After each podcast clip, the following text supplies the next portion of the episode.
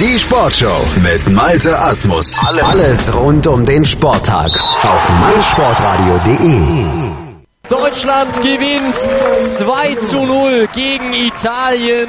Das war der Auftakt der Blindenfußball-Europameisterschaft in Berlin auf meinsportradio.de. Am Freitag konntet ihr es hören und so klang es, nachdem die deutsche Mannschaft zum Eröffnungsspiel angetreten war und mit 2 zu 0 gegen Italien gewonnen hat. Guter Start ins Turnier also für die deutsche Mannschaft und wir blicken mal auf die ersten beiden Tage zurück hier in der Sportshow auf meinsportradio.de und mit uns am Mikrofon ist der Kollege Felix Amrein, der auch bei der Blindenfußball-Europameisterschaft in Berlin kommentiert. Hallo Felix.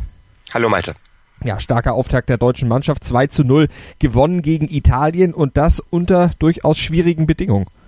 Ja, es war sehr, sehr schade, denn das Spiel musste nach zwölf Minuten in der ersten Halbzeit am Freitag dann abgebrochen werden. Es gab ein unglaubliches Unwetter hier über Berlin und da ja, war einfach nicht an Weiterspielen zu denken. Wenn dieser Kunstrasenplatz einmal richtig unter Wasser steht, dann ist es einfach zu gefährlich äh, für die Spieler, da weiterhin zu spielen. Davon abgesehen hat es auch einfach nicht aufgehört zu regnen. Mhm. Ähm, und insofern musste die Partie dann am Samstag um 11 Uhr fortgesetzt werden. Aber zu diesem Zeitpunkt, zum Abbruch, da führte Deutschland bereits mit 2 zu 0 eben durch den 1 zu 0 Treffer nach einem Freistoß, schon in der dritten Minute durch Tammy Kuttig und dann setzte Alex Fangmann noch einen oben drauf äh, ja, vernaschte da so ein bisschen die italienische Abwehr und schoss dann rechts hoch ins Tor zum 2 zu 0. Und das war natürlich dann eine unglaubliche Atmosphäre in diesem ja, Stadion da am Anhalter Bahnhof. Äh, Im Prinzip war es komplett voll und als Deutschland dann da so direkt furios loslegte, da kannte da natürlich die, die Freude dort auch kein Halten mehr. Und wir hören noch mal rein in dieses 2 zu 0 von Alex Fangmann. Jetzt auf der rechten Seite ist es Fangmann, der da mal durchgeht. Fangmann ist schon im Strafraum. Fangmann mit dem Schuss. Das ist das Tor! 2 zu 0. Was für ein klasse Schuss, den er da absetzt. Direkt unter die Latte geknallt. Der Kapitän Alex Fangmann. Und das ist zu diesem Zeitpunkt absolut verdient für die deutsche Nationalmannschaft. Ja, zu diesem Zeitpunkt absolut verdient, Felix. Und am Ende auch das absolut verdiente Endergebnis. Ja, auf jeden Fall. Ich habe dann gestern mit Sebastian Themel, der ja der Torhüter der deutschen Nationalmannschaft ist, gesprochen, nachdem die Partie vorbei war. Und ich habe gemeint, die zweite Halbzeit lief nicht so richtig bei euch, obwohl ähm, Deutschland tatsächlich dann mit allen vier Spielern phasenweise in der italienischen Hälfte stand. Aber ähm, ja, Sebastian meinte dann zu mir, ja, diese Spielunterbrechung durch das Gewitter, die hat irgendwie den Flow so ein bisschen aus dem Spiel der deutschen Mannschaft genommen, weil ich hatte es gesagt, nach zwölf Minuten wurde die Partie abgebrochen. Nach sieben, wenn ich jetzt nicht ganz falsch liege, stand es schon 2-0. Also Deutschland hat Italien da phasenweise an die Wand gespielt, mhm. hätte sicherlich deutlich höher gewonnen, wenn das Spiel nicht abgebrochen worden wäre. So war dann da so ein bisschen die Luft raus, wenngleich Italien jetzt ja nie wirklich gefährlich wurde. Es gab ein paar Chancen, allerdings waren die jetzt auch nicht so, dass die den Torhüter übermäßig geprüft hätten. Insofern, ja, absolut verdienter Auftaktsieg, sehr, sehr offensive Aufstellung von ähm, Nationaltrainer Ulrich Pfisterer. Es standen mit Tammy Kuttig, Alexander Fangmann, noch äh, Jonathan Tönsing und Alican Pektas auf dem ja, Rasen in der ersten fünf.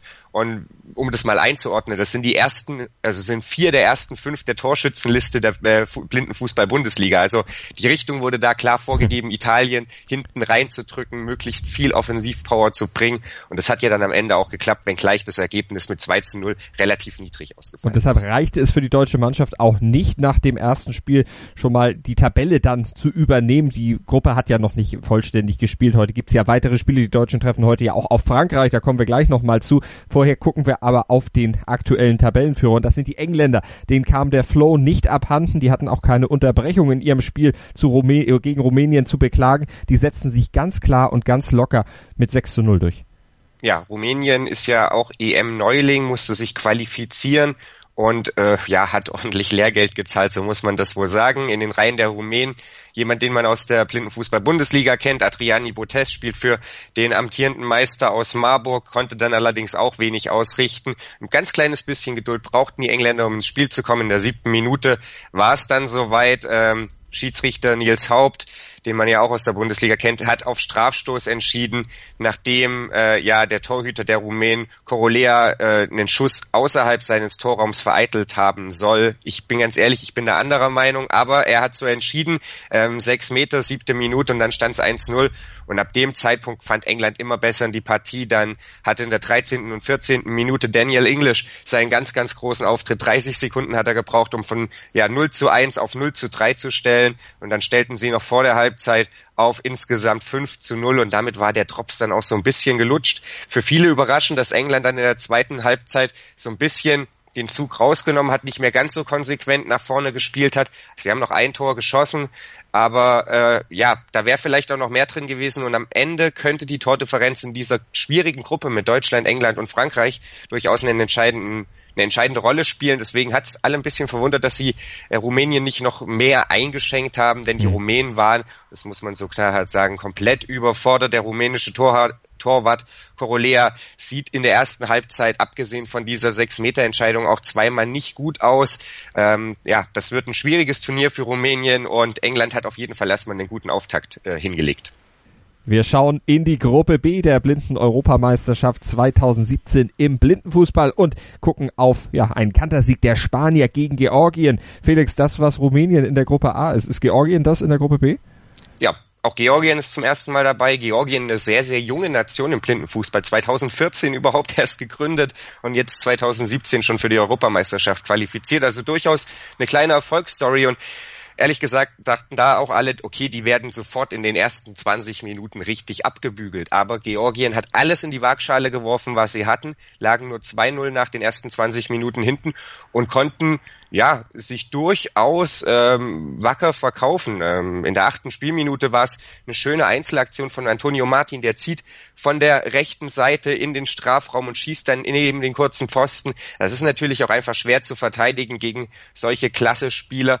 Und das wäre dann vielleicht der wirklich verdiente Pausenstand gewesen. Aber mit dem Halbzeitpfiff macht eben Martin dann auch noch das 2-0, äh, trifft dann Entschuldigung, nein, äh, Acosta war es, der dann das 2-0 macht, trifft dann von der anderen Seite in, nach fast ähnlichem Ablauf auch wieder gegen kurzen Pfosten und Georgien spielte ja im Prinzip nur mit vier Spielern die komplette Partie. Da hatten sich zwei dann so ein bisschen hervorgetan. Das war zum einen der Kapitän Bachana Margveal Mark Velashvili, Entschuldigung, und Georgi äh, Basilashvili. Und Georgi Basilashvili, der hatte eine unschöne Situation in der ersten Halbzeit. Er wollte, der hat sich den Ball so ein bisschen zu weit vorgelegt, wollte dann dennoch den Abschluss im Strafraum suchen und grätschte dem dann so halb hinterher, traf dabei dann Pedro Gutierrez im Tor der Spanier, sah dafür gelb wegen gefährlichen Spiels. Das ist was, das sieht man im Blindenfußball immer mal wieder, zum Glück nicht allzu häufig, weil es durchaus gefährlich gerade für die Torhüter ist. Und er hatte sowieso eine relativ aggressive Spielweise, wie das komplette georgische Team, sehr körperlich gespielt. Und ich hatte dann im Kommentar schon gesagt, wenn sich das mal nicht noch rächen wird. Und genauso kam es dann in der zweiten Halbzeit. Basilashvili geht mit dem offenen Fuß auf den oder mit der offenen Sohle auf den Fuß eines der Spanier Spieler, äh, Moises González war das, und fliegt dann mit Gelb-Rot vom Platz. Und ab dem Moment musste dann ja, äh, Georgien auch nur noch zu dritt weiterspielen, weil sie natürlich nicht auffüllen dürfen. Lagen zu dem Zeitpunkt dann allerdings auch schon 5-0 hinten. Es wurde dann sehr, sehr deutlich in der zweiten Halbzeit. Sechs Tore insgesamt, 8 zu 0 dann am Ende, weil ja Georgien einfach durch war, weil sie nicht wechseln konnten, weil sie dann eben auch noch in Unterzahl ja erst recht ihre liebe Mühe hatten, ähm, sich da zu verteidigen gegen eine spanische Mannschaft, die wirklich sehr, sehr vielseitig, sehr breit ist und ähm, die auch mit verschiedensten ja, Torschützen dann glänzen konnte. Da waren es eben Antonio Martin, den hatte ich angesprochen, mhm. der äh, insgesamt drei Tore erzielte und ein sehr, sehr erfahrener Spieler ist, aber es war eben auch mit Sergio Alamar ein sehr junger Spieler, 16 ist der erst, der da ja sein Tor bei dieser EM machen durfte. Also die Spanier bringen vieles mit, was es am Ende wohl brauchen wird, um Europameister zu werden. Und die Georgier haben ordentlich Lehrgeld gezahlt und ähm, jetzt muss man mal abwarten, wie die IPSA da entscheidet, ob Basilashvili womöglich sogar gesperrt ist fürs nächste Spiel, was ja eigentlich die logische Konsequenz aus der roten Karte wäre. Dann müssten sie aller Voraussicht nach sogar zu dritt antreten, weil sie tatsächlich nur so wenige Spieler haben. Mhm. Und dann schauen wir noch auf das zweite Spiel in dieser Gruppe B und das war schon wirklich ja auch in der Höhe eine Überraschung, denn dass die Türkei als Europameister, amtierender Europameister eine starke Mannschaft ist, ist klar. Aber die Belgier, der Gegner, die waren sehr sehr hoch gehandelt als Geheimfavorit, aber die Türkei 7 zu 0. Ja, die Belgier auch so ein bisschen Lehrgeld gezahlt. Also sie haben in den letzten Jahren äh, quasi keine Spiele verloren, haben aber eben auch nicht gegen hochklassige Gegner getestet. Und das hat dann vielleicht das Bild ein bisschen getrübt. Sie haben zwar zum Abschluss vor der EM die äh, Franzosen geschlagen und das war sicherlich ein Achtungserfolg, äh, aber ja, das hat dann vielleicht auch so ein bisschen den, den Blick getrübt. Und insgesamt hat Belgien sehr forsch begonnen, die ersten fünf Minuten sogar die bessere Mannschaft gewesen, aber dann haben die Türken sich so ein bisschen reingefuchst in die Partie und äh, ja, nach so zwei halbgaren Chancen von Kurbitoglu macht der dann in der sechsten Minute eben das 1 zu 0, überrascht da so ein bisschen den Torhüter der Belgier, als er quasi direkt aus dem Tripling, ohne richtige Schussbewegung, da das 1 zu 0 erzielt. Und dann, ähm, ja, wird es so ein bisschen zu deutlich in der ersten Halbzeit insgesamt 4 zu 0 äh, stand es dann nach den ersten 20 Minuten so schlecht war Belgien auf keinen Fall. Sie hatten zwar selber wenig zum Zug zum Tor, die Türken andererseits auch nicht übermäßig viele Chancen waren, aber wenn sie sie hatten, eiskalt, hatten immer wieder über ihren Torwart äh, Akion ganz, ganz schnelle Abwürfe nach vorne und dann hatten die Belgier so ein bisschen Probleme, eben diese Abwürfe zu unterbinden. Damit stand dann ein, zwei Mal eben ein türkischer Spieler völlig frei im belgischen Sechs-Meter-Raum und konnte da dann natürlich William Secchi im Tor der Belgier richtig äh, unter Druck setzen, beziehungsweise dann eben auch überwinden. Und die Türkei, die hatte richtig Lust, sich hier ja möglichen Zuschauern zu präsentieren, die gestern leider noch nicht so richtig da waren, obwohl die türkische Gemeinde in Berlin ja durchaus relativ groß ist, spielten dann noch in der zweiten Halbzeit immer weiter fleißig nach vorne und deswegen dann am Ende 7 zu 0 in der Höhe, vielleicht dann am Ende ein Tor zu hoch, aber die Türkei hat hier ein richtiges Ausrufezeichen gesetzt und gesagt, hallo Berlin, hier sind wir, wir sind der amtierende Europameister. Also, damit sind sie momentan erstmal auf Platz zwei in der Tabelle, einen Platz hinter oder ein Tor hinter den Spaniern, aber das kann sich natürlich alles noch ganz schnell drehen. Wir sind ja noch am Anfang der Blindenfußball-Europameisterschaft in Berlin und heute geht's weiter mit vier Spielen. Italien gegen Rumänien, die beiden enttäuschten Verlierer des ersten Spieltages. Dazu Frankreich gegen Deutschland, Russland gegen die Türkei, Belgien gegen Georgien. Felix, was erwartest du vom heutigen Tag? Ich erwarte zwei Spiele, die richtig, richtig toll werden. Äh, Frankreich gegen Deutschland und Russland gegen die Türkei. Russland gegen die Türkei nicht vergessen. Das ist das Finale von 2015. Und Frankreich gegen Deutschland steht eigentlich unter dem Titel darfst du nicht verlieren. Und das ist völlig egal, ob du Frankreich oder Deutschland bist. Also dieses Spiel wollen beide eigentlich gewinnen in dieser schwierigen Gruppe mit England, damit sie sich eine gute Ausgangsposition sichern für dann die letzten Gruppenspiele. Und in der Gruppe B, Russland ja auch noch kein Spiel absolviert, möchte natürlich auch möglichst nicht verlieren, sonst sind sie natürlich sofort unter Zugzwang verglichen dann äh, mit den Spaniern. Also das werden zwei richtig, richtig packende Partien. Bei Belgien gegen Georgien da muss man dann mal abwarten, wer sich von den Klatschen gestern Abend besser erholt hat. Da geht aber Belgien sicherlich als leichter Favorit ins Rennen. Georgien, ich hatte es angesprochen, hat sich teuer verkauft. Und Italien gegen Rumänien, da werden die Italiener dann versuchen, ihre Stürmer mal ein bisschen besser äh, ja, einsetzen zu können. Wird sicherlich auch ein interessanter Auftakt. Auf jeden Fall ähm, hoffentlich heute viele Zuschauer wieder hier am Anhalter Bahnhof am Lilly Henoch Stadion und ja, wir dürfen gespannt sein, was der zweite oder der dritte Spieltag ist ja mittlerweile, der zweite komplette Spieltag alles für uns bereithält. Du wirst kommentieren. 11 Uhr Italien gegen Rumänien, 13.30 Uhr Frankreich gegen Deutschland, 17 Uhr Russland gegen die Türkei und 19.30 Uhr dann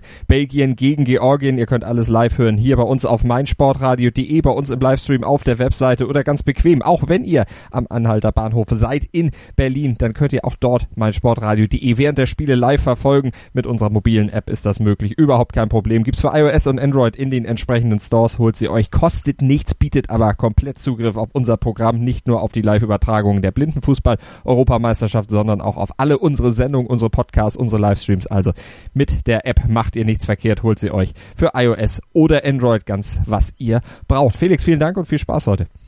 Danke. The Sound of Football. Die Euro 2017 in Berlin. Live auf meinsportradio.de. Vom 18. bis 26. August spielen 10 Teams um den Europameisterschaftstitel im Blindenfußball. meinsportradio.de überträgt alle Partien live. Sei dabei und schalte ein. Im Web und in der App. Wie baut man eine harmonische Beziehung zu seinem Hund auf? Puh, gar nicht so leicht. Und deshalb frage ich nach, wie es anderen Hundeeltern gelingt, beziehungsweise wie die daran arbeiten. Bei Iswas Dog reden wir dann drüber. Alle 14 Tage neu mit mir, Malte Asmus und unserer Expertin für eine harmonische Mensch-Hund-Beziehung, Melanie Lippisch. Iswas Dog? Mit Malte Asmus.